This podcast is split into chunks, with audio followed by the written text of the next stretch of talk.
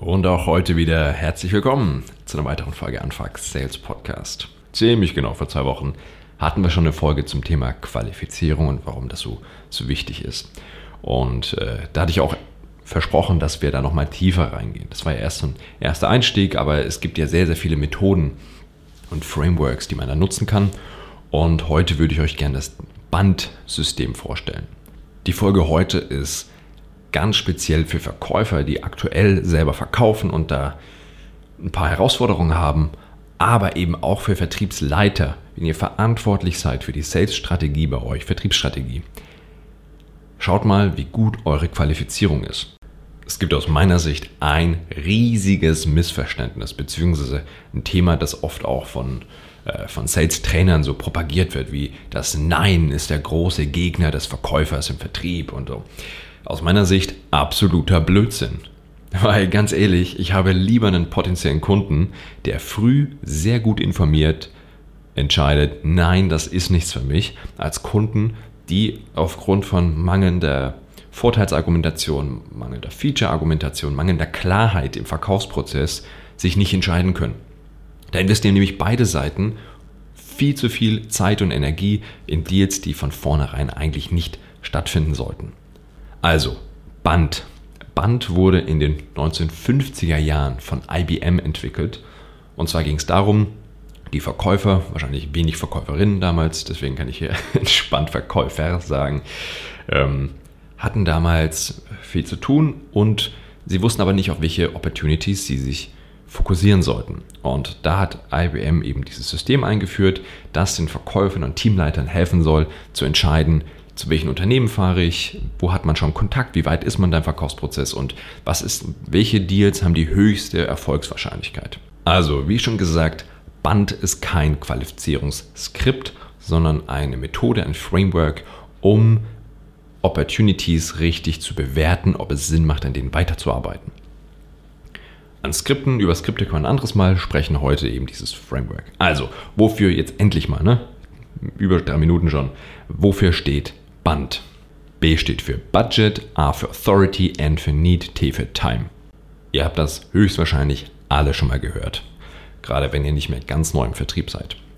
Ähm, lass uns mal drauf, kurz darauf eingehen, was denn da diese einzelnen Begriffe bedeuten. B wie Budget, Budget, Budget, okay, verstehen wir alle. Also da geht es darum, dass du dein Gegenüber fragst, ob er denn überhaupt das Budget für dein Produkt hat. Bei A ist quasi die Frage nach, ähm, sprichst du dem richtigen Entscheider? Hat er die Authority überhaupt, ähm, Entscheidungen zu treffen. N steht für Need, also das Bedürfnis, den Bedarf im Unternehmen.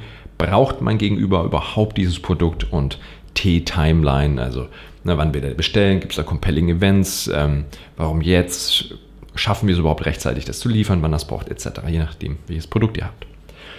Also, ich bin da jetzt ein bisschen drüber geflogen und gar nicht so sehr ins Detail gegangen, weil ich ehrlich gesagt nicht der größte Fan von Band bin. Und also ich bin totaler Fan, dass die es entwickelt haben und wir uns endlich mit solchen Themen beschäftigen. Aber heutzutage ist aus meiner Sicht viel zu kurz gedacht, einfach ein Bandsystem anzulegen. Also, lass uns mal auf die Kritik eingehen, die ich daran habe, weil ehrlich gesagt anhand der Kritik werdet ihr sehen, welche Dinge ihr anpassen müsst, wenn ihr dieses System benutzen wollt. Und einer der größten Kritikpunkte ist einfach die 70 Jahre Unterschied. In den 50er Jahren waren die Menschen einfach noch nicht so informiert. Die hatten gar nicht die Möglichkeit, sich über Lösungen für ihre Probleme so gut zu informieren, wie wir es heute können. Ich glaube, dass jeder Kunde, mit dem ihr, egal welches Produkt ihr habt, mit dem ihr sprecht, hat wahrscheinlich schon mal über sein Problem nachgedacht und mal eine Google-Suche gestartet. Und allein das bedeutet schon, dass er mit seiner eigenen Bedarfsermittlung sehr, sehr viel weiter ist als ein B2B-Entscheider in den 50er Jahren. Und auch die Frage nach dem Budget, sind wir mal ganz ehrlich, gerade wenn ihr komplexere B2B-Produkte vertreibt, ist die Wahrscheinlichkeit hoch, dass ihr am Anfang von so einem Sales-Zyklus noch gar nicht wisst, was denn das für ein Preis am Ende ist. Ja, weil es eben sehr, sehr viele Abhängigkeiten mit dem Bedarf eures Kunden hat. Ne, ist ganz klar. Also wenn du mich im allerersten Gespräch nach einer Minute fragen würdest, Morten, lass uns mal abkürzen, was kostet denn überhaupt eine Beratung bei dir? Ähm, da werde ich dir, würde ich dir einfach sagen, ja gut, ich schreibe keine Rechnung unter 1000 Euro und das größte Projekt, das ich bisher gemacht habe, war 85.000 Euro. Also irgendwo dazwischen wirst wahrscheinlich du auch liegen. Ja, also, ähm, deswegen ist das ein bisschen zu kurz gedacht und ganz ehrlich, die Betrachtung auf reines Budget macht wenig Sinn, sondern es macht doch viel mehr Sinn zu überlegen, was für einen Impact habe ich denn mit meiner Lösung auf die, aufs Umsatzwachstum oder die Profitabilität meiner Kunden und dann erst über die Investition zu sprechen. So, dann natürlich auch die Authority. Also heutzutage, wer ist im B2B-Kontext wirklich noch so unterwegs, dass eine einzige Person eine Entscheidung trifft?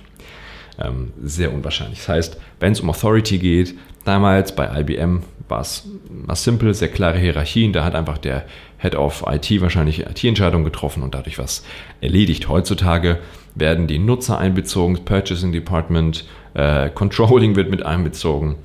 Das heißt, Authority müsst ihr da öffnen und euch eher fragen, nicht kann man gegenüber entscheiden, sondern wer ist denn überhaupt involviert in den Entscheidungsprozessen und cover ich die alle? Und natürlich den Klassiker bei der Kritik von Band, das Need, da es an dritter Stelle kommt, ähm, also dass die Bedürfnis- und Bedarfsanalyse so spät kommt. Ja, die teile ich absolut. Ähm, eigentlich ist völlig wurscht, an welcher Stelle sie stattfindet. Hauptsache, ihr macht es ordentlich. Aber auch da das klassische System ähm, übergeht da die, die, die Relevanz von Bedürfnisanalyse überhaupt. Ne? Gerade wenn der Kunde schon meint, er hätte sich vorher schon ähm, informiert und wüsste, was er braucht. Weil es natürlich Fluch und Segen von, von Google, dass viele potenzielle Kunden glauben, sie wüssten schon, was sie brauchen. Äh, wobei ihr ja eigentlich die Experten dafür seid. So, wenn ihr jetzt also einen klassischen B2B-Vertrieb, Software, ähm, Customized Software, ich weiß, dass viele von euch in diesem Bereich unterwegs sind, wenn ihr eine Opportunity danach bewerten würdet, klassisch, ganz klassisch nach Band, ja, dann kann gut sein, dass es die Budgetfrage noch nicht klar ist und auch die Authority-Frage noch nicht klar ist, weil vielleicht jetzt sich erst entscheiden muss, wer sind überhaupt die relevanten Nutzer, wen müssen wir einbeziehen, etc. etc. Also Band würde sagen, kein guter Deal, weil die Hälfte der Kriterien ist noch nicht geklärt, also lasst das mal lieber. Und da denkt dieses System eben aus meiner Sicht viel zu kurz. Und wenn ihr euch danach darauf verlasst, auf die ursprüngliche Art und Weise das zu denken, dann lasst ihr Potenzial liegen. So, genug kritisiert, weil ich auch der festen Überzeugung bin, bevor ihr gar kein Qualifizierungssystem nutzt, nutzt bitte Band. So, und wenn ihr jetzt schon in Minute 9 hier angekommen seid und wisst, was meine Kritik daran ist, dann könnt ihr das ja dementsprechend auch behandeln und äh, habt damit den Riesenvorteil.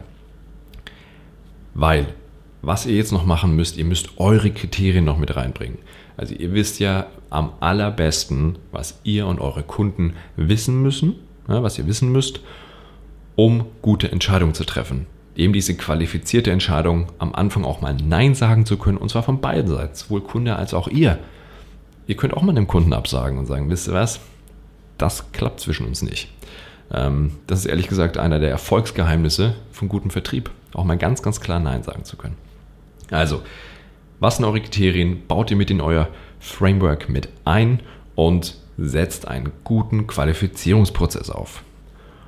Also, wie immer, wenn ihr dabei Unterstützung braucht, ihr wisst, wo ihr mich findet, unbedingt auf LinkedIn gehen, Morten Wolf suchen, mich da adden oder schreibt mir über meine Website anfuck-sales.com.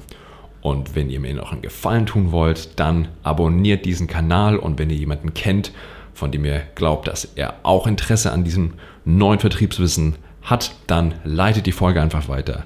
Da freue ich mich.